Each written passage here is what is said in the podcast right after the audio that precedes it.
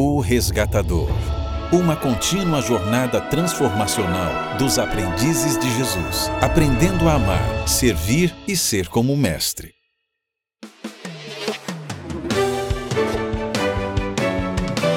Experimentando Jesus no Evangelho de Lucas, com o Dr. Douglas Pereira. Olá, seja muito bem-vindo, seja muito bem-vinda a O Resgatador. Hoje é o quarto dia da décima quarta semana dessa, dessa jornada de experimentar Jesus no Evangelho de Lucas e eu estou muito feliz que você decidiu estar conosco. Como você sabe, essa comunidade dos aprendizes de Jesus, ela possui um lema, um lema que tentamos viver e buscar. E nós repetimos esse lema a cada dia. E o lema é o seguinte: Ame o Senhor seu Deus de todo o seu coração, de toda a sua alma, de toda a sua força e de toda a sua mente, e ame o seu próximo como a si mesmo. Vamos, pela graça de Deus, viver o lema dos aprendizes de Jesus, daqueles que desejam seguir a Jesus, se submeter a sua vida a Ele, amando a Deus, amando o próximo e amando a nós mesmos. Que Deus nos abençoe nessa jornada. Bem, como você sabe, a cada semana nós tentamos memorizar um verso da Bíblia da leitura que estaremos ou estamos fazendo durante a semana. O nosso verso áureo vem do texto que nós estudamos e refletimos ontem, Lucas 6,45. A pessoa boa tira coisas boas do tesouro de um coração bom, e a pessoa má tira coisas más do tesouro de um coração mau, pois a boca fala do que o coração está cheio. Bem, nós sabemos que precisamos estar alinhados com Deus. E esse alinhamento vai além de um alinhamento de comportamento, mas de essência, do ser. É um alinhamento do coração. E para que isso ocorra, só através do poder do Espírito de Deus. Com certeza, nós não ficamos numa postura passiva, mas nós podemos e devemos nos unir à obra do Espírito, mas é Ele que executa, é através dele. E para tal, precisamos desenvolver um relacionamento com o Espírito de Deus. Precisamos desenvolver um relacionamento com Cristo Jesus, um relacionamento com o Pai. E nós sabemos que esse relacionamento, ele é desenvolvido a cada dia. A cada dia precisamos nos conectar com Deus. E nós temos a certeza de Hebreus 4,16 que Deus está nos aguardando. Assim, aproximemo-nos com toda a confiança do trono da graça, onde receberemos misericórdia e encontraremos graça para nos ajudar quando for preciso. Nós temos a certeza de que Deus está acessível, nos aguardando e nos aguardando com graça e misericórdia. Então eu quero desafiá-lo, desafiá-la a se posicionar a cada dia diante de Deus. E especialmente hoje. Hoje precisamos de Deus para a nossa vida. Precisamos de Deus para nos acalmar, nos direcionar, nos curar, nos perdoar, trazer salvação. E para nos guiar no estudo do verso 46, aonde existe uma pergunta de transição, uma pergunta de conclusão do sermão da planície. E é aqui que nós vamos focar. Então, eu quero te dar um minuto para você buscar ao Senhor, se posicionar diante dele, receber a sua graça e misericórdia e pedir a guia do Espírito para o nosso estudo hoje. E após esse um minuto, nós voltaremos para refletirmos no verso 46.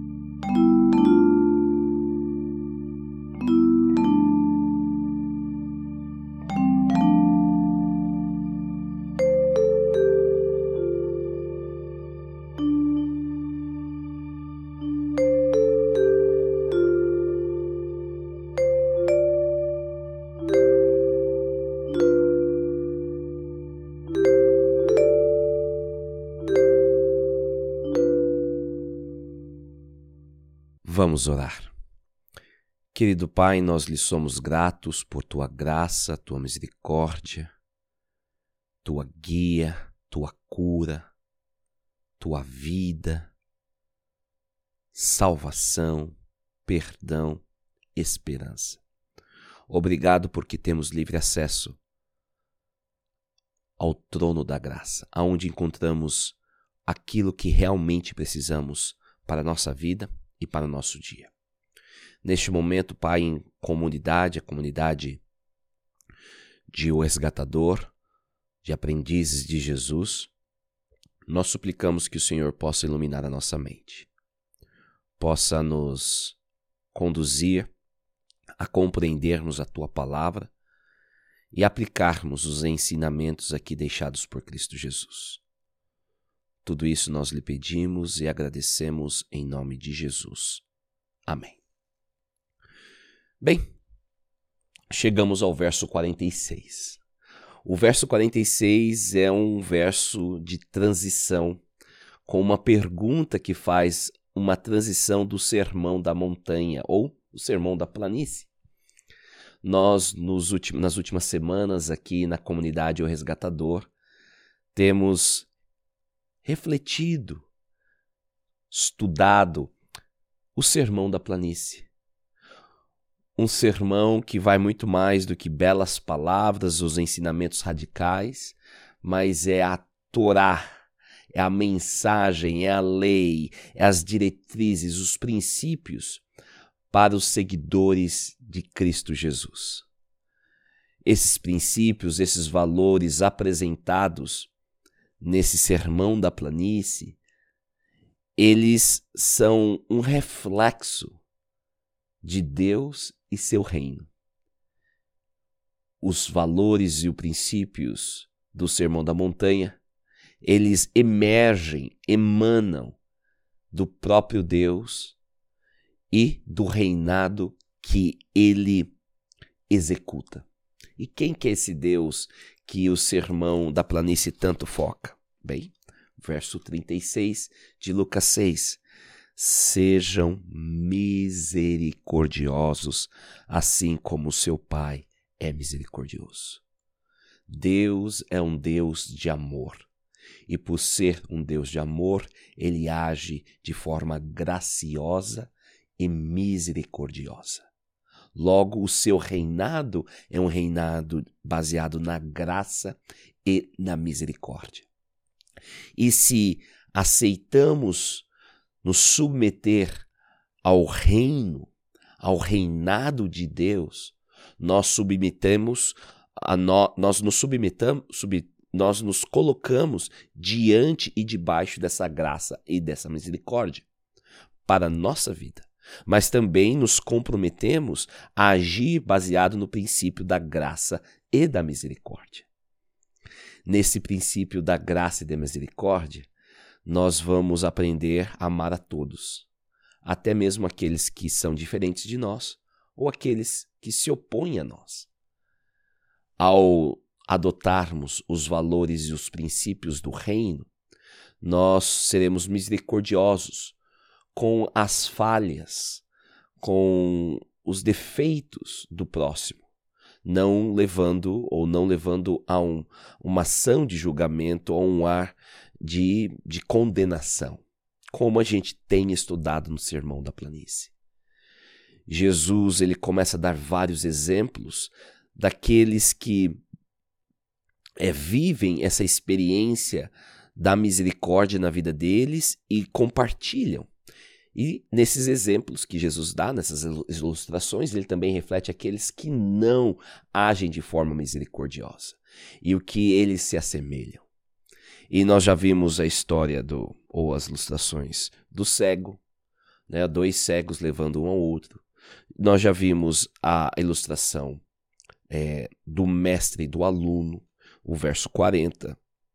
Depois, no verso 41 e 42, nós vimos a questão do tronco na frente dos olhos, enquanto a gente tenta tirar o cisco dos olhos do outro, onde quando nós não agimos de forma misericordiosa, é como se tivéssemos um tronco à nossa frente que nos não nos possibilita de ver o próximo de forma clara ou de forma correta e não conseguimos ver a nós mesmos. A falta de misericórdia é um empecilho.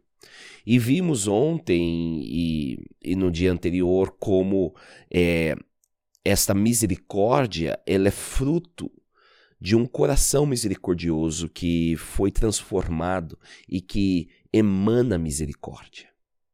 Mas e em essência, né, e baseado no contexto imediato do Evangelho de Lucas, no Sermão da Planície, Jesus está apresentando o, os valores do reino como valores fundamentados no amor, na graça e na misericórdia. E aonde não existe ou onde essa graça, essa misericórdia não é manifestada ou não está presente, o aprendiz, aquele que segue Jesus, o discípulo de Jesus, aquele que é um cidadão do reino de Deus, ele precisa trazer o reino, manifestar o reino, apresentando graça e misericórdia. O reino de Deus é baseado em graça e misericórdia, aonde não somente Deus apresenta graça e misericórdia aos seus súditos, aqueles que se submetem a ele, mas aonde os cidadãos desse reino, eles manifestam essa graça e misericórdia no seu relacionamento com o próximo. E agora chegamos no verso 46. E o verso 46 diz o seguinte: Por que vocês me chamam Senhor, Senhor, se não fazem o que eu digo? Verso simples, verso que penso que não precisa muita explicação. Ele por si mesmo fala, fala alto. Jesus é claro. Como é que você pode me chamar Senhor, Senhor? alguém que você se submete, mas você não obedece, não não faz aquilo que eu digo que eu mando. Não faz sentido. Isso não é realidade. Mas eu, a, a despeito de ser um texto autoexplanatório, eu acho que tem alguns pontos aqui que nós precisamos prestar atenção e, de certa maneira, é prestarmos atenção no contexto do que esse texto se refere. Porque provavelmente você já ouviu esse texto várias vezes. E quem sabe você ouviu ensinamentos, em estudos da Bíblia, ah, estudos bíblicos, como muitas vezes nos referimos, né? É, ou em sermões. E de certa maneira, muitas vezes nós vemos isso de uma forma abrangente, né? Olha, é, como é que você é, pode chamar Deus Senhor? Não faz aquilo que Ele diz, você precisa fazer aquilo que diz, obedecer os seus mandamentos, obedecer, né? E nós, de certa maneira, colocamos num badalo todos os ensinamentos bíblicos, todas as verdades bíblicas, colocamos nesse badalo e falamos, ó, tá vendo? Esse texto está falando que você precisa fazer o que Deus ordena. E, de certa maneira, é, essa é uma é, uma interpretação correta, mas eu penso que não seja a interpretação primária, porque é uma interpretação que não está focada no contexto. E qual que é o contexto aqui? O contexto é amar o próximo. E amar aqueles que se opõem a nós. Amar o inimigo. Lembrando que o inimigo, na visão bíblica e principalmente em Lucas, ele tem algumas nuances. O inimigo pode ser aquele que difere da gente, não sendo alguém que pensa como nós, age como nós. Bem, eu preciso amar essa pessoa.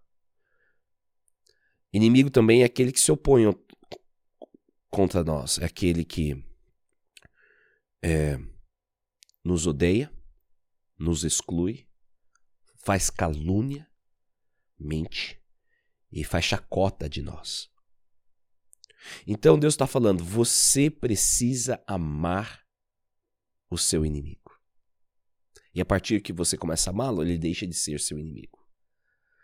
Você precisa amar, você precisa fazer o bem para ele, você precisa é, abençoar e orar por ele. Então Jesus está dizendo: se você me aceita, se você diz que eu sou o seu Senhor, logo você precisa amar, fazer o bem, abençoar e orar pelo seu inimigo. Se você diz que me aceita, mas não faz isso, você não está me seguindo. O contexto primário e a primeira aplicação ou a primeira interpretação desse texto, ele está ligado no contexto do sermão da planície e naquilo que Jesus está falando aqui.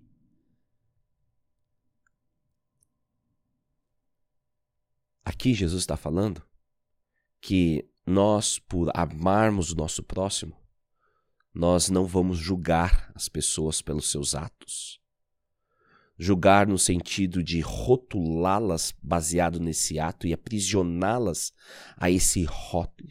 Mas nós vamos libertá-la, e a palavra libertar, né?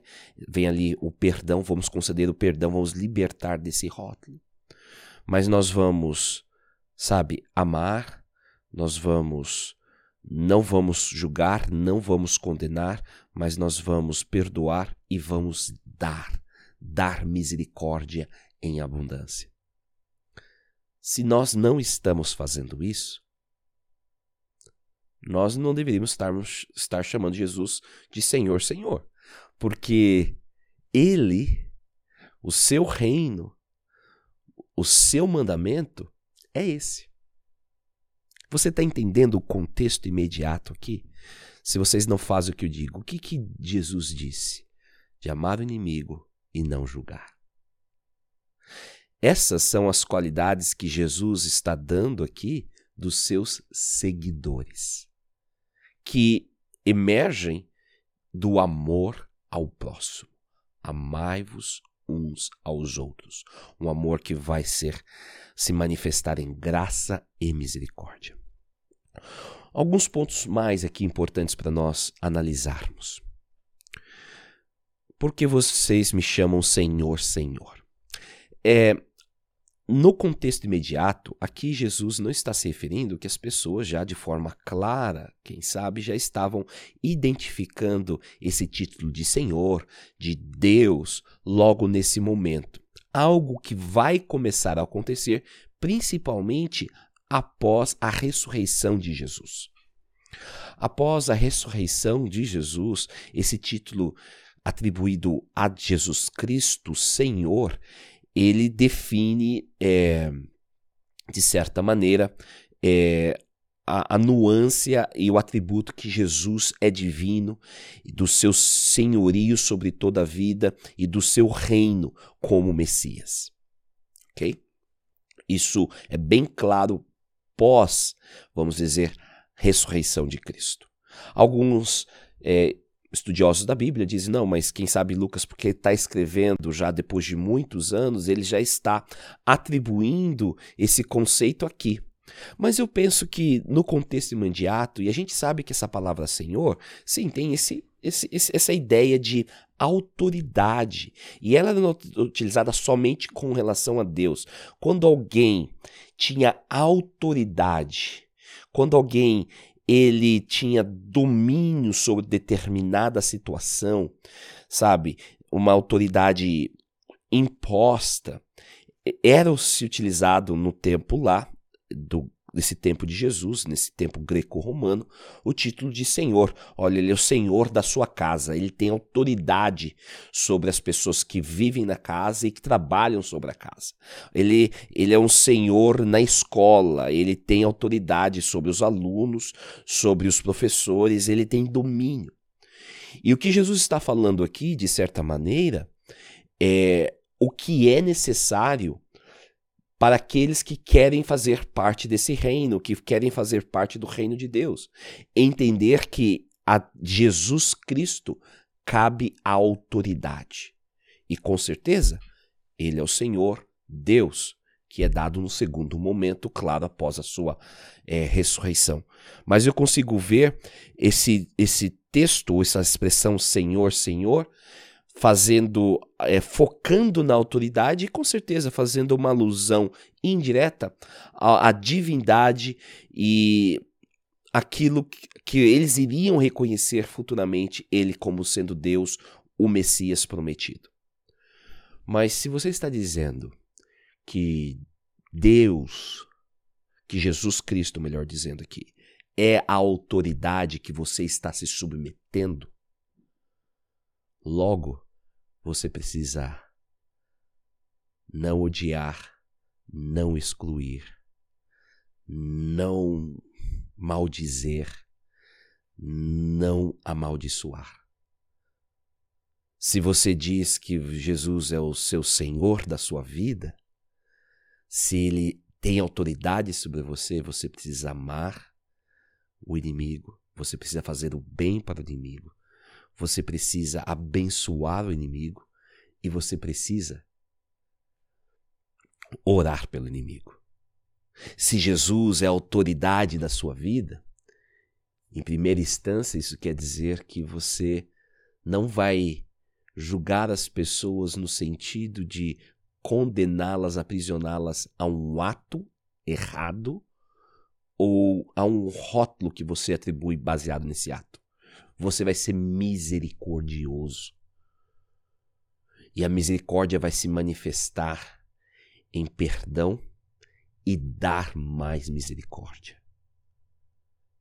Se você diz que Jesus é a sua autoridade, você vai viver na autoridade do amor, pelo amor, para o amor. Uau! O que Jesus está dizendo aqui é que nós não podemos simplesmente ouvir mas devemos fazer. Isso me leva a pensar na carta de Tiago. Tiago, capítulo 2, uh, ah, verso. Deixa eu achar aqui. Tiago.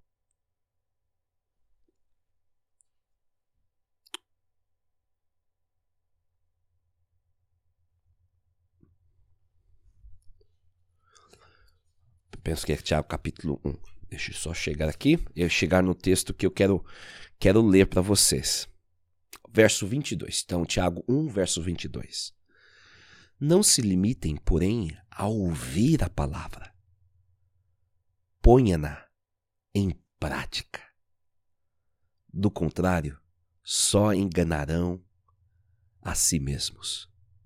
Pois se ouvirem a palavra e não a praticarem, serão como alguém que olha no espelho, vê a si mesmo, mas assim que se afasta, esquece como era sua aparência.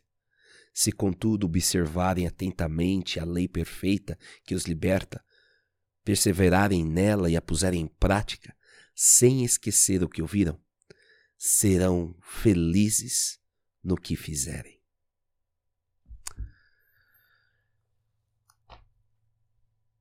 Precisamos viver o ensinamento de Cristo, os mandamentos de Cristo. Isso quer dizer se submeter ao seu senhorio, é obedecê-lo.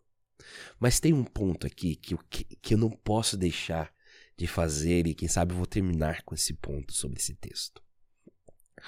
Porque quando a gente fala em obediência, a gente pensa na lei, no mandamento. Quando a gente fala em obediência, nós vemos os fariseus sendo obedientes à palavra da lei. E sendo tão zelosos em serem obedientes e não quebrarem a lei, e eles entendiam que na Torá, nos cinco primeiros livros da Bíblia, haviam 613 leis, que eles criaram outras leis para proteger as 613 leis de não serem quebradas. Eles eram zelosos em obedecer à lei, à palavra da lei. E aí nós podemos ser tentados a fazer o mesmo com o sermão da montanha. Ok, qual que é aqui? Não posso odiar. Ah, então Eu não vou odiar. Ah, e o que, que eu posso fazer para não odiar? Aí eu começo a criar outras leis para me ajudar a não chegar no ponto de quebrar a lei de não odiar. E a gente perde a essência porque aqui Jesus apresenta uma nuance que muitas vezes passa desapercebido para outros. Porque ele não foca em si na lei, mas ele foca nele, aquele que dá a lei, naquilo que eu digo.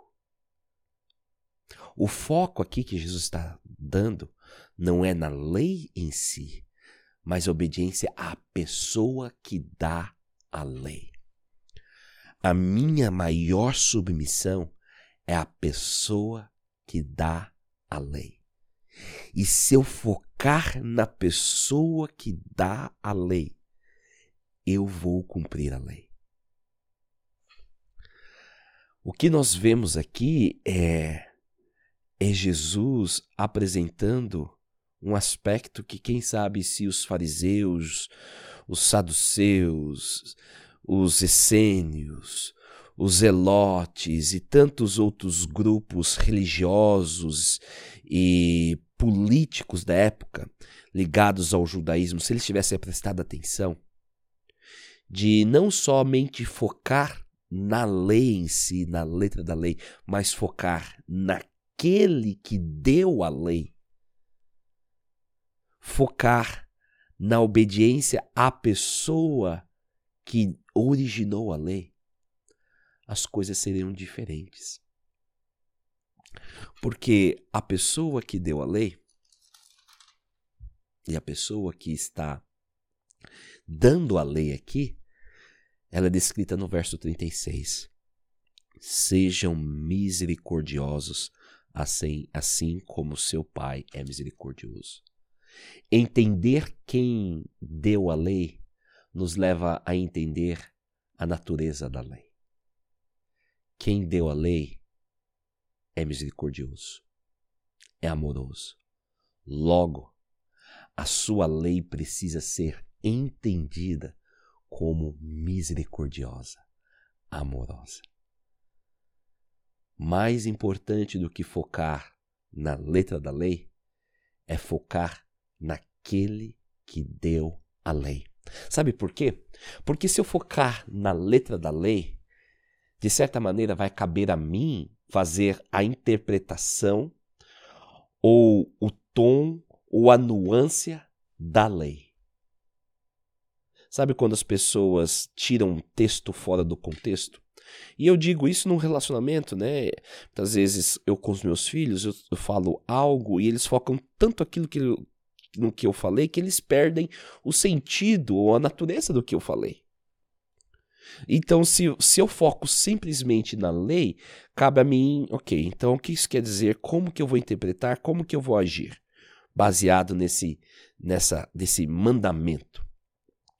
Contudo, se eu focar na pessoa, na natureza da pessoa que deu a lei, eu vou ter a compreensão da essência da lei. Então, qualquer interpretação, qualquer aplicação da lei que esteja em dissonância com a natureza daquele que deu a lei é uma interpretação equivocada e é uma, é uma aplicação, se eu posso dizer assim, errônea.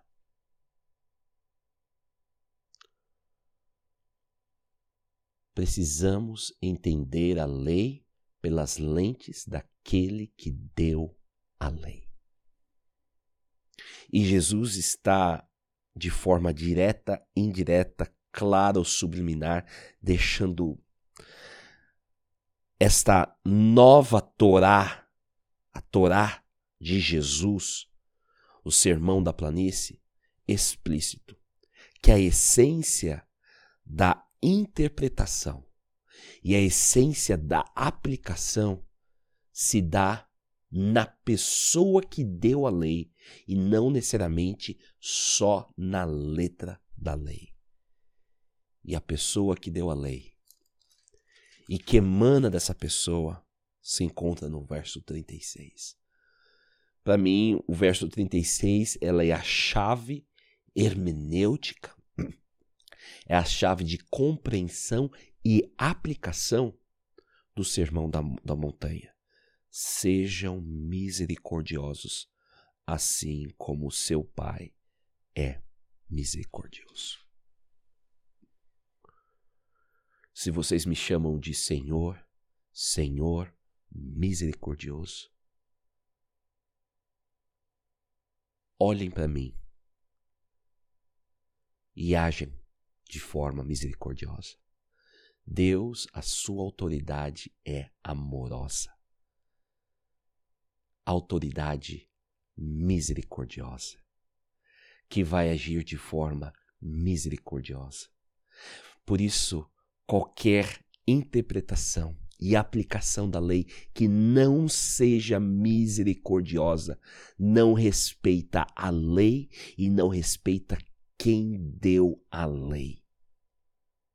Por isso, não é uma questão simplesmente de obedecer cegamente as letras de uma lei, mas é uma experiência, um relacionamento com o Senhor da misericórdia, com o Senhor da graça, com o Senhor do amor, que vai dar direções para sermos amorosos e graciosos. Mas infelizmente, nós vemos a lei sendo usada como algo punitivo, como uma madeira para sentar na cabeça das pessoas. Queridos, essa não é a verdadeira essência da lei. E mesmo que isso seja a minha humilde opinião, eu declaro de forma. Como que eu posso colocar? Não autoritária, mas de forma clara e, e, e correta de que a essência da lei é o amor. E Paulo, ele fala isso. Se cumprirmos o amor, cumprimos a lei. Então deixa eu te perguntar. Você tem usado o nome de cristão? De um discípulo, de um seguidor de Jesus? Se sim, são os seus atos, é a sua vida, é o seu coração essência misericórdia? E eu faço essa pergunta não para criar um senso de culpa. Apontar seu dedo. Ah, tá vendo? Você não é misericordioso, você não é amoroso. Porque se eu estivesse apontando esse dedo para você, eu tenho três apontando para mim. Porque quando eu me deparo com essas reflexões diariamente, como eu estou apresentando para você, eu sou levado a refletir e me entregar novamente. Quando eu pergunto se as suas ações, as suas palavras, o seu coração, a sua essência, elas emargem, emanam da misericórdia, do amor e demonstram esse amor, essa misericórdia divina, eu não quero trazer senso de culpa, mas eu quero fazer um convite de entrega entrega completa a Deus. Existe algo ainda a ser transformado. Essa transformação não se dá em você tentar obedecer a lei de forma mais correta possível, criando leis para você não odiar pessoas, para você não julgar pessoas. E eu não estou dizendo que criar ferramentas que te ajudem a refletir o amor seja ruim, mas esse não é o foco. O foco é a entrega, a submissão completa da autoridade, a minha autoridade, a minha maneira de agir, de pensar, de viver, é baseado no Deus misericordioso. E eu preciso ser misericordioso. Entregue-se. Se submeta. Deixe o Espírito de Deus transformar o seu coração num coração misericordioso, misericordioso, para que dessa maneira você possa emanar frutos da misericórdia, que não vão levar você a julgar, odiar, excluir, maldizer, não vão levar você a caçoar das pessoas, mas sim amá-los, abraçá-los, tratar das suas falhas com misericórdia. Vamos orar. Querido Pai, nós lhe somos gratos por tua palavra e pelo teu convite de nos submetermos a quem o Senhor é. Perdoa todos os nossos pecados, Senhor. Perdoa quando nós não somos misericordiosos, amorosos. Quando odiamos, quando excluímos, quando dizemos coisas falsas, caçoamos, quando julgamos, quando não oferecemos perdão, Senhor. Perdoe-nos quando nós não refletimos a essência daquele que deu a lei. E nos ajude, ó Pai, a viver, a viver de acordo com a imagem e a semelhança que fomos criados e que fomos recriados no processo da cruz. Nos ajude, ó Pai. É isso que lhe pedimos em nome de Cristo. Amém. Vamos as perguntas de reflexão e aqui elas estão. O que está ocorrendo nessa passagem? O que mais lhe chamou a atenção? O que eu posso aprender sobre Deus e seu reino? De que maneira Jesus serviu e amou? Como eu deveria amar e servir de acordo com o exemplo de Jesus? Que passos específicos eu preciso tomar para aplicar essas lições em minha vida? Como eu posso compartilhar essas lições com outros hoje? Que Deus lhe abençoe ricamente. Nós vamos amanhã, de certa maneira, finalizar nosso estudo é, do Sermão da Planície com a última ilustração que está ligado a esta obediência àquele que deu a lei, a obediência ao caráter, à natureza do Deus amoroso. E eu espero que você esteja conosco. É, eu sei que no final do ano é bem corrido, né? Esse podcast está sendo gravado ao vivo, né? No dia 9 de dezembro. É, se aproxima o Natal, as correrias de final de ano. Não se preocupe, nós vamos ter um, um break, um break aí de Natal, de Ano Novo, para você descansar, para quem sabe você rever, escutar é, ver aqueles que você perdeu, é assistir ou escutar novamente. Mas não desista dessa jornada. Tem alguém que não quer que você participe dessa jornada. Alguém que não quer que você se pareça com o Mestre. Alguém que não quer que você seja misericordioso e amoroso. Não deixe que esse inimigo de Deus ele vença. Persista. Coloque-se no local e na nas condições para que Deus possa te transformar. Eu espero vê-lo, espero vê-la amanhã. Que Deus te abençoe. E lembre-se, nós servimos um Deus, um Deus de amor, de graça e misericórdia.